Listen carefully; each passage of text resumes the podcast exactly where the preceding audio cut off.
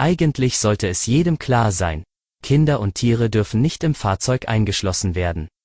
Und dennoch passiert es immer wieder. Gerade wenn die Temperaturen steigen, kann ein Auto zur tödlichen Falle werden. In Schwerin konnte ein Säugling gerade noch vor Schlimmeren bewahrt werden. Mehr dazu gleich im Schwerpunkt. Es ist Freitag um 5 Uhr.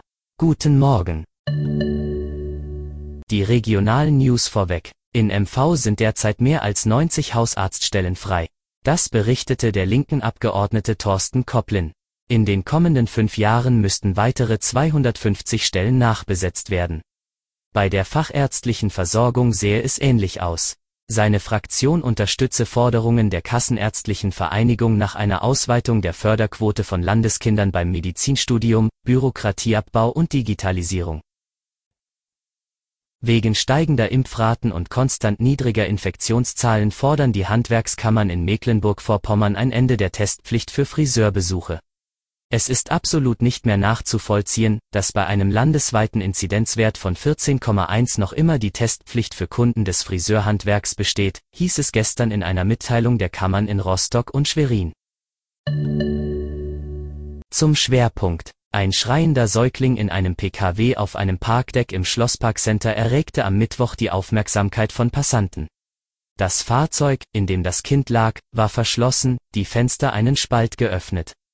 Die Fahrzeughalter wurden im Einkaufscenter ausgerufen, blieb jedoch vorerst verschwunden.